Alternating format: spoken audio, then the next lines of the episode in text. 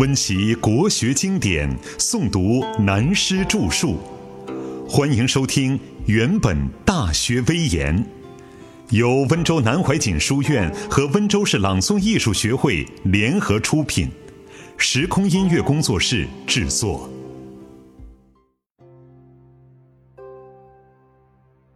三十，秦始皇治国之道评议。大家不要忘了。我们是为了研究《大学》，因为讲到自天子以至于庶人，一是皆以修身为本，其本乱而末治者否也，才衔接身修而后家齐，家齐而后国治的道理。因此提到三代以下，所谓天子的帝王，几乎没有一个可以够得上身修而后家齐。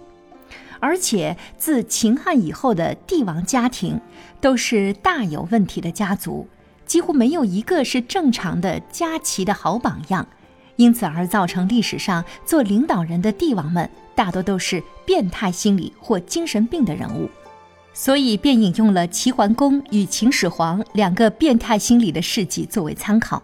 不要听到历史就好像在听评书、讲小说故事那么有兴趣，而忘了本题。奉行秦孝公以来的法治。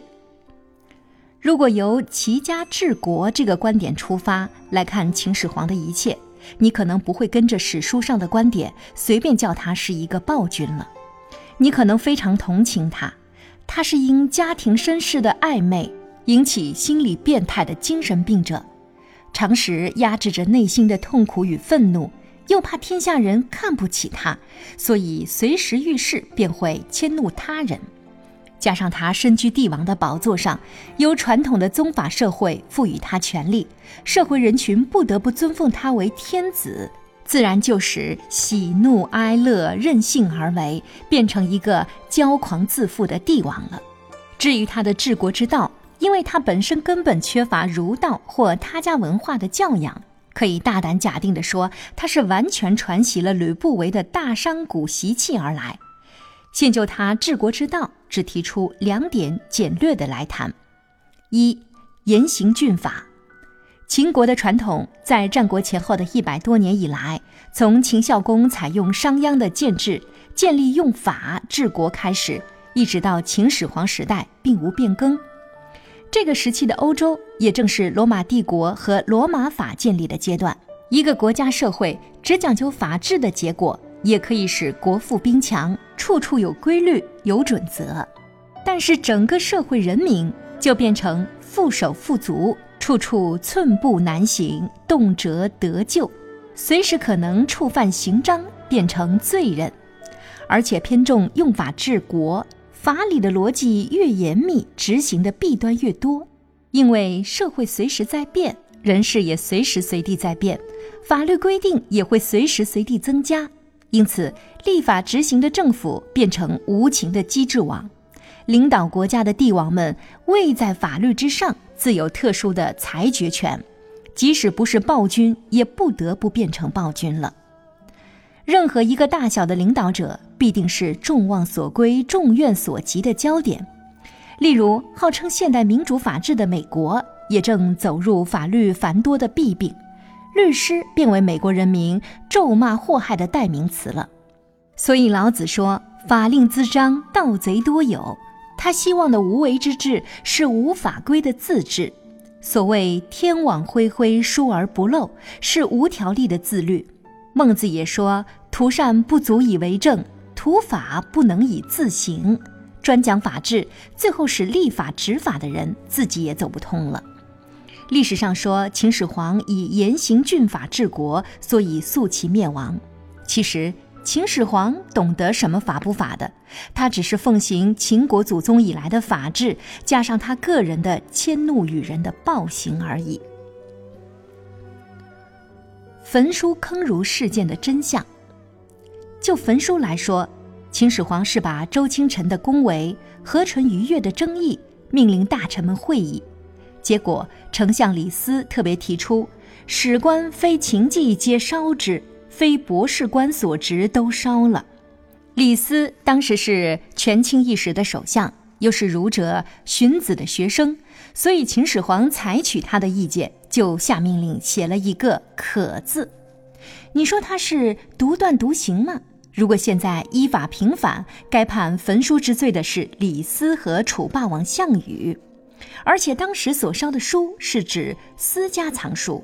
但博士官有的藏书集中在咸阳宫中，后来被项羽放一把火，连同阿房宫也一起烧了。但苏东坡却认为焚书的罪过应该由荀子来负责，因为李斯是荀子的学生。至于坑儒呢，在秦始皇统一中国称皇帝的时候，不但设有博士官职，录用来自于诸侯各国的儒生们。其他在咸阳做官或吃闲饭的宾客还有不少人。坑儒的事件发生在他死前两年，那时阿房宫也早修成了，他天天沉湎在酒色之中，自我逃避，自我麻醉。就是朝廷中的大臣们要找他请示也很困难，不知他在哪里。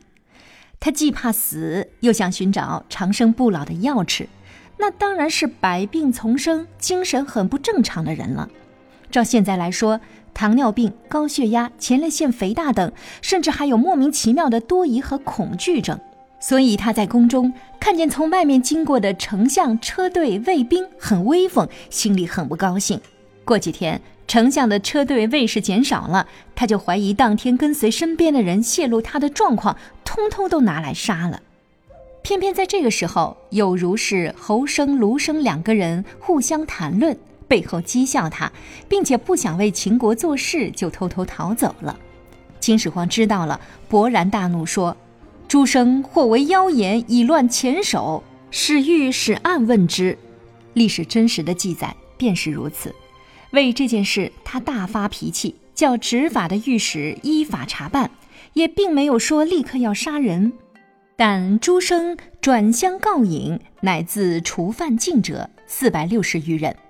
可是，一般在咸阳的儒生们，为了表示自己清白，自写坦白书、悔过书，有的还密告他人，一个牵连一个，又互相告密，因此构成犯法的共有四百六十人，所以弄得他更暴怒了，下令把他们通通活埋了。千古以来的书生们都是眼高于顶，命薄如纸。平常喜欢高谈阔论、批评说理、滔滔不绝，一旦有事，大多便推过别人，自卸罪责。这也是世情之常，令人不胜悲叹的事。由于这件事，虽然他没有下令要活埋天下的读书人，但确实使人很震惊，引起知识分子和一般人们的反叛情绪。因此，他的大儿子扶苏也看不下去，便来对他说。诸生皆颂法孔子，竟以重法绳之，臣恐天下不安。谁知秦始皇听了，反而更加大怒，立刻下令外放扶苏，派他到上郡蒙恬所管的军区当监军去了。就这样种下祸根。他死后，太监赵高假造他的遗命，要扶苏蒙恬自杀，提早促成亡秦的后果。这就是秦始皇后期精神变态到了最严重的时候，造成所谓暴君暴行的由来。郡县为中央的分公司。二，设置郡县，自三代以下以及周朝分封诸侯建国的制度，都是从宗法氏族的传统而来，长达千年以上。所谓中国上古的分封诸侯，并不同于西方文化的部落封建，这是大有差别，不可混为一谈的。而且在周秦时期，所谓国字就是地方政治单位的名称，也并不完全同于后世国家的概念。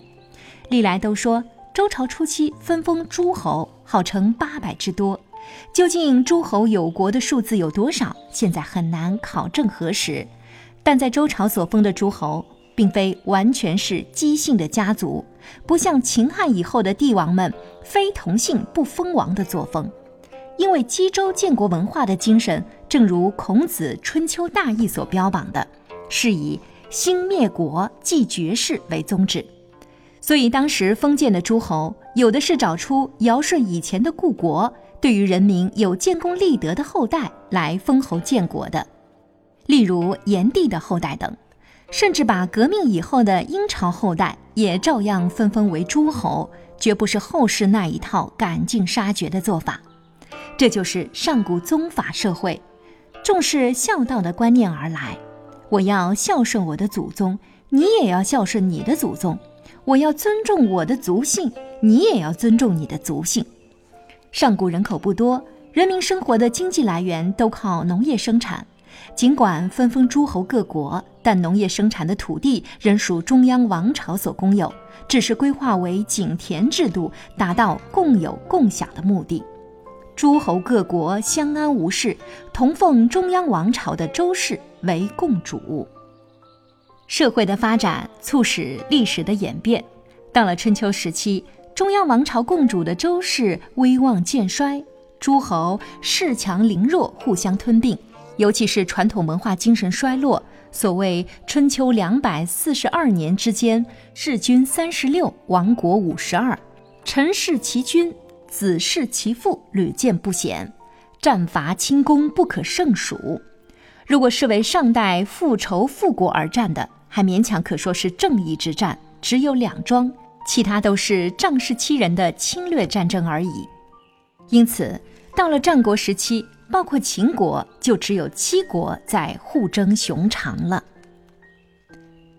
秦国是周氏王朝中期所封为西北高原上的诸侯。历史文化的根基不深厚，又是新兴的诸侯之邦，为了争做雄长的霸主，就需引进外邦有文化的人才来治国建国，并且眼见自秦岭以东的各国诸侯沉湎于老套守旧的办法，社会散漫，政治也不见得高明，因此自秦孝公开始就采用法治的主张，放弃礼治德治的传统，专重功利为主的做法。恰巧在秦始皇十三岁即位那一年，韩国想用办法把秦国搞成民穷财尽，使他再也无力向东用兵，便派了一个搞水利工程、名叫郑国的人到秦国去做间谍，设法说动秦国发展水利，打开泾河，引进灌溉。工程到了一半，被秦国发现是韩国的阴谋，要杀了郑国。他便说：“你们现在要杀了我。”没有关系，其实我已经做到报国有功，因为你们为了做水利工程没有出兵打韩国，等于我使韩国迟亡了几年。不过你们要知道，这个水利工程做好了，便是你们秦国子孙万世的利益呀。因此，秦王没有杀他。工程完成，使秦国增加四万多顷的农业生产土地，改善环境，经济增长，国家社会更加富有。但也可说是秦始皇开始对建筑工程有了认识和兴趣，所以后来要建造咸阳宫殿，建筑史无前例的阿房宫了。至于秦始皇灭六国之后，改天下为郡县的建制，推翻千年以来的传统。为后世中国留下大统一的大业，并非秦始皇有特别过人之处，那是因为他自小跟随吕不韦长大，耳濡目染，懂得大商贾的经营方法，等于现代人明白商业管理。中央是个母公司，是有绝对表决权的控股公司，天下各路的郡县是子公司，只听总公司的决策来执行业务。秦始皇懂得吕不韦的经营手法，所以决定改封建为郡县。例如，明代的朱元璋因为当过和尚，所以建立明朝的官职，有的是完全照寺院里僧职称呼和做法，如督察、督监，乃至封僧官为总统、统领等，都是禅门丛林制度设立的名称。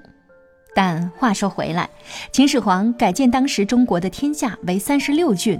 郡治守，丞相李斯的建议也是很有利的道理。李斯认为五帝不相负，三代不相袭，周封子弟子孙甚众，然后属疏远，相攻击如仇仇，天子弗能敬等理由。秦始皇才说天下苦，战斗不休，已有侯王。赖宗庙天下初定，又复立国，是数兵也，而求其宁息，岂不难哉？因此决定改制，但是需要再交廷尉会议通过才复执行。由此来看，历史的经验要求政治和社会习惯的转变是很不容易的事。可是，所有的暴君却成为改变历史的革命者，只不过坐享改革成果的并非他本身而已。张良一席关键性的盘算。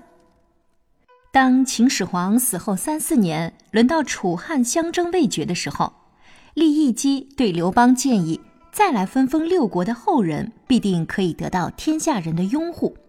刘邦听了，认为很对，马上叫人快速刻铸大印，就要叫利益姬代表他去分封六国的后人为王了。刚好张良进来，刘邦正在吃饭，就顺便告诉张良这件事。张良就说：“臣请借钱柱为大王筹之。汤武封桀纣之后者，度能治其死生之命也。今大王能治项籍之死命乎？”武王入殷，发力散财，修马放牛，事不复用。今大王能知乎？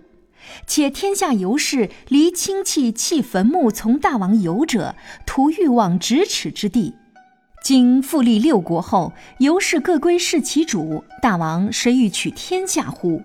且夫楚为吴疆，六国复挠而从之，大王焉得而臣之乎？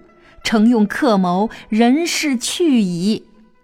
刘邦一听，立刻吐出嘴里的饭，大骂说：“庶儒击败乃公事，另去消印。”这两句古文，如照现代化坦白的说：“他妈的，这个穷酸的书呆子，几乎把老子给害惨了。听他的话去办，我的大事就完蛋了。快点，快点，把那些封侯的印给我毁了。”由于这件历史的故事，你就可以知道。当时的人们对于习惯已久的分封体制是多么难以忘情啊！后来刘邦打垮项羽以后，建立汉朝的政治制度以及官职名称和法律，大体上都是直接引用秦朝的一套。再经过几代以后，才慢慢的有所改变。甚至到了现代，我们如果去查宗族的家谱，就会发现。著名最先的祖宗来自颍川郡、南阳郡等地名，那就是照秦汉旧制行政区域的专称。由此可见，宗法氏族社会对统一国家、团结民族具坚强作用的价值。但宗法氏族不是种族问题，这可不能混为一谈。治国犹如齐家一样，你想改变自己家族们生活的旧习惯。也是很不容易的事，需从本身的修身开始，以身作则，有耐性、有方法的慢慢转化才行。何况国家是许许多多家族的组合体呢？